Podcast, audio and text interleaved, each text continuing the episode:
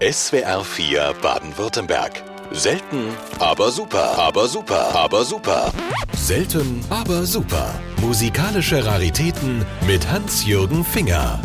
Manchmal möchte ich ja selbst darüber seufzen, wie ich auf Hafenthemen festgelegt bin, schrieb Lale Andersen einst in einem Brief.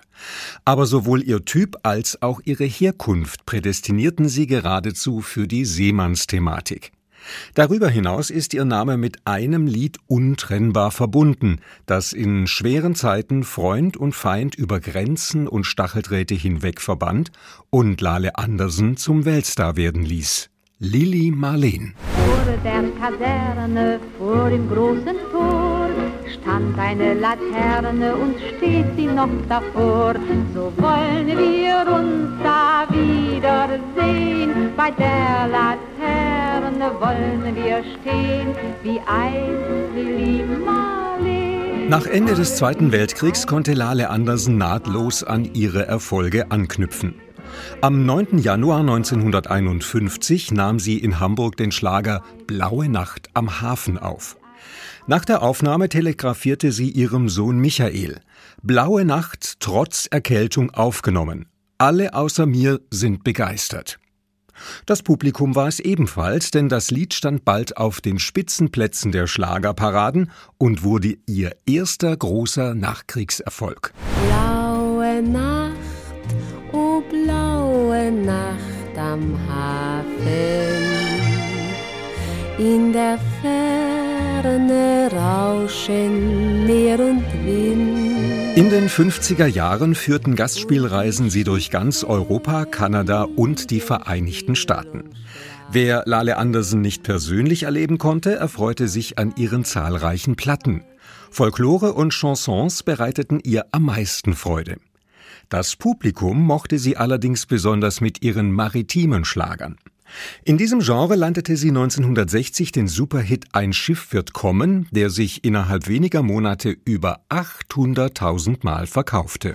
Ein Schiff wird kommen und das bringt mir den einen, den ich so lieb wie keinen und der mich glücklich macht.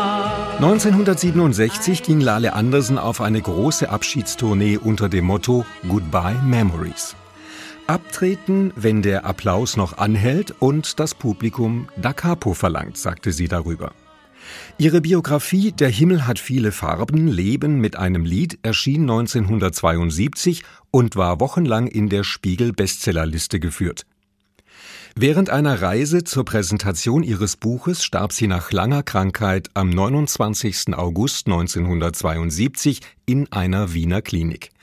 Auf ihrer geliebten Nordseeinsel Langeoog, der sie sogar ein Lied gewidmet hatte, wurde sie auf ihren Wunsch hin beigesetzt. Auf meiner Insel, Insel im weiten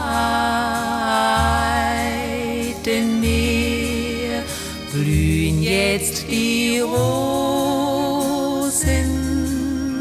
wiegen im Wind sich hin und her. Durch den Lili Marleen-Erfolg geriet nahezu in Vergessenheit, dass Lale Andersen ursprünglich Schauspielerin und vor allem Kabarettistin war.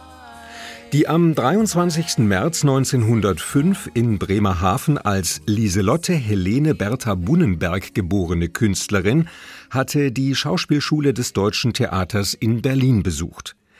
1931 bekam sie ein Engagement in der von Kurt Weil und Bertolt Brecht geschriebenen Oper Aufstieg und Fall der Stadt Mahagoni, welches ihre künstlerische Zukunft prägte. Sie spielte eines der sieben Mahagoni-Mädchen und musste in diesem Stück singen. Den so gefundenen Songstil pflegte sie später weiter auf den Bühnen des Kabaretts. Ach, wie mich das aufregt. Ach, wie mich das aufregt. Ach, ich kann's nicht sehen, wenn wo was steht. Ich muss es haben, haben, haben, haben, haben, haben, haben, haben. Ach, und was ich mause, kaum hab ich's zu Hause, wird mein Kopf so dumpf und leer. Ich bin ja nicht sinnlich mehr und ich werf den ganzen Dreck weg, weg, weg. Nachdem sie bereits als 13-Jährige ihre Liebe zur Lyrik entdeckt hatte, sang sie keine Schlager, sondern vertonte Gedichte. In diesem Zusammenhang war sie auf die Gedichte des 1893 geborenen Schriftstellers und Grafikers Hans Leib aufmerksam geworden. In dessen Gedichtsammlung Die kleine Hafenorgel fand sich die Geschichte von Lili Marleen, die der Pianist und Komponist Rudolf Zink für Lale Andersen vertont hatte. Sie sang dieses Lied häufig auf der Bühne, noch bevor Norbert Schulze die allseits bekannte Melodie dazu ersann. Die, wenn man so möchte, Urfassung klang so. Vor der Kaserne, vor dem großen Tor, stand eine Laterne und steht sie noch davor.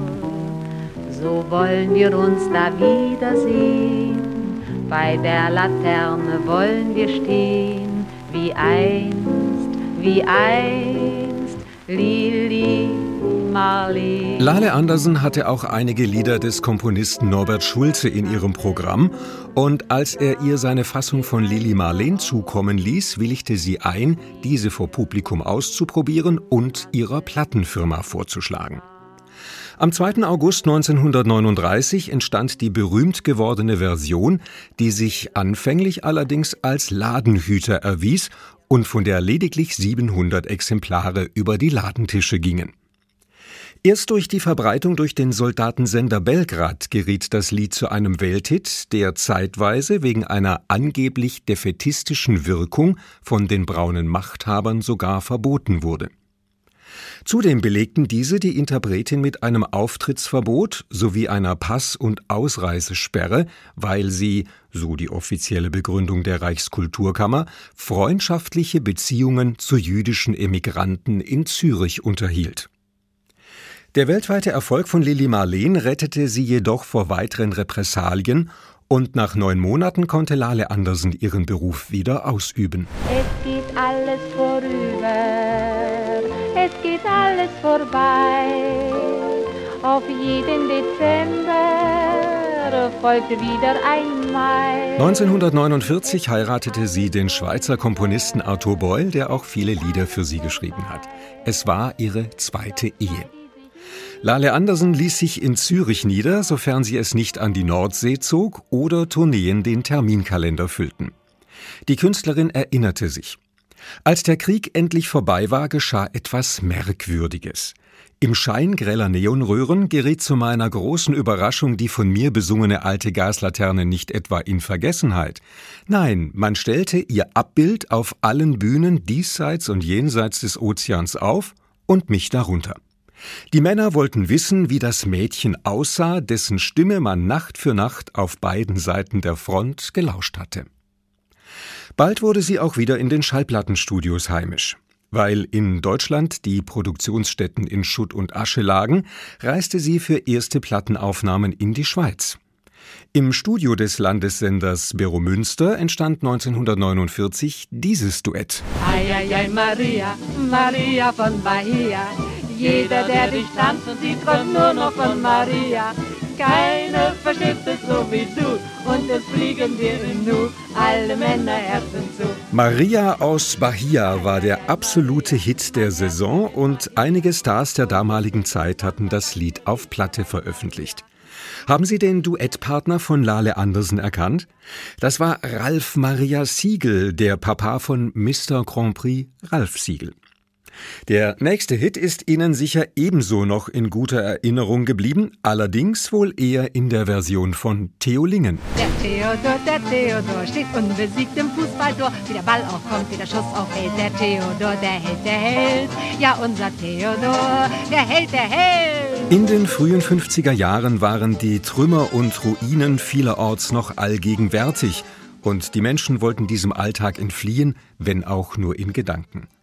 Lale Andersen traf mit ihren Seemannsschlagern, die vom Fernweh und anderen Sehnsüchten erzählten, den Nerv der Zeit. Fernweh, mein Herz hat Fernweh nach einer großen, schönen Welt. Fernweh aus dem Jahr 1953. Den Text hierzu, wie auch zu vielen anderen ihrer Lieder, hat sie unter ihrem Pseudonym Nicola Wilke selbst geschrieben. Ihr jüngster Sohn Michael fuhr mit der Platte seiner Mutter nach London und es gelang ihm bei den dortigen Musikverlegern Interesse daran zu wecken. Wenig später erschien der Schlager in der englischen Version unter dem Titel Helpless in Großbritannien. Dort sang ihn noch eine ganz junge Sängerin namens Petula Clark. 1957 kehrte Lale Andersen zu ihren musikalischen Wurzeln zurück. Gegenüber einer Zeitung äußerte sie, nach so vielen Jahren hat sich meine Hoffnung, selbst einmal eine Brecht-Weil-Platte zu singen, endlich erfüllt.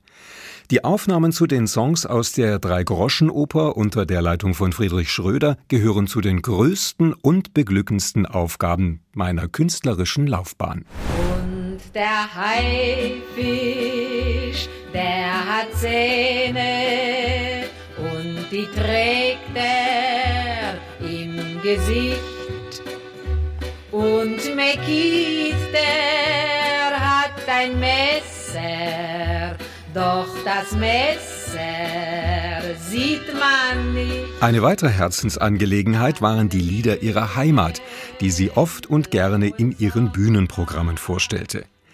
1961 bekam sie die Gelegenheit, eine Langspielplatte mit plattdeutschen Volksliedern aufzunehmen. Du mein Liebsten bist, was du wohl weißt, komm wieder Nacht, komm wieder Nacht, sag wo du heißt, komm wieder Nacht, komm wieder Nacht, sag wo du heißt. Zweimal kam Lale Andersen mit dem Grand Prix d'Eurovision de la Chanson in Berührung. 1958 erreichte sie bei der deutschen Vorentscheidung mit dem Lied Die Braut der sieben Meere den zweiten Platz. Beim nächsten Anlauf 1961 klappte es mit der Fahrkarte zum internationalen Autorenwettbewerb. Im Austragungsort Cannes vertrat sie Deutschland mit dem Lied Einmal sehen wir uns wieder. Obwohl sie eine Strophe sogar in französischer Sprache sang, reichte es nur für Rang 13 einmal sehen wir uns wieder und vielleicht schon übers Jahr. Einmal sehen wir uns wieder, dann wird alles so, wie es war. In den 60er Jahren wurde sie zum gern gesehenen Stammgast in vielen TV-Unterhaltungssendungen. Hinzu kamen gelegentliche Schauspielrollen in Fernsehspielen. Lale Andersen war eine der wenigen Mutigen, die aus ihrem Alter keinen Hehl machten. Ich bin zehn Jahre älter, als die Herren mich sehen, und zehn Jahre jünger, als die Damen mich machen, sagte sie. Einige Jahre bevor sie ihre Lebenserinnerungen in Buchform veröffentlichte, gab es bereits eine Langspielplatte, die eine Art musikalische Biografie darstellte. Die Produktion Mein Leben, meine Lieder beinhaltete eine Auswahl ihrer Erfolge, zu denen die Künstlerin aus dem Leben plauderte. Mein Leben, meine Lieder. Wenn ich an meine Kindheit denke, denke ich an das Meer an die blühenden Wiesen hinter den Deichen und an Johnny, meine erste große Liebe.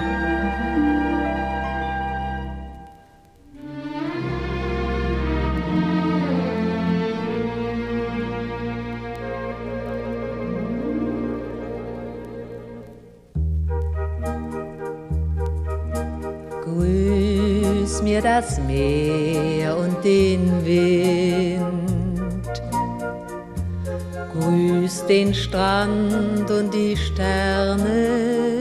1967 fasste Lale Andersen den Entschluss, sich aus dem Showbusiness zurückzuziehen.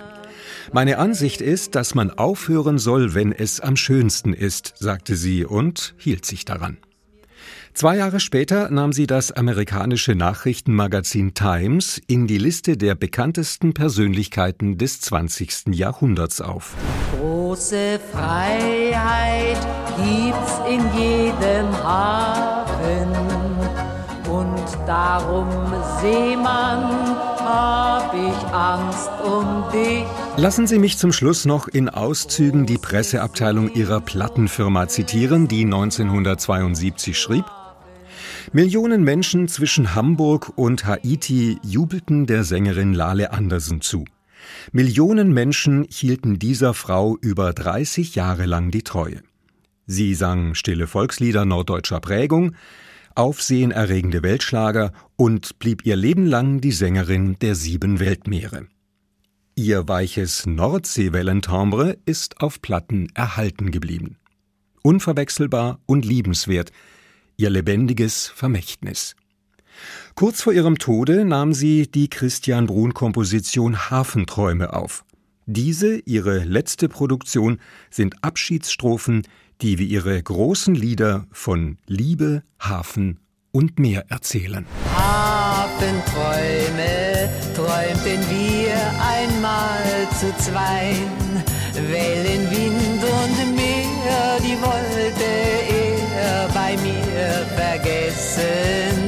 Selten, aber super. Musikalische Raritäten mit Hans-Jürgen Finger. Kennen Sie schon unsere anderen Podcasts? Jetzt abonnieren unter swr4.de. Die schönste Musik, die besten Hits. SWR4 Baden-Württemberg.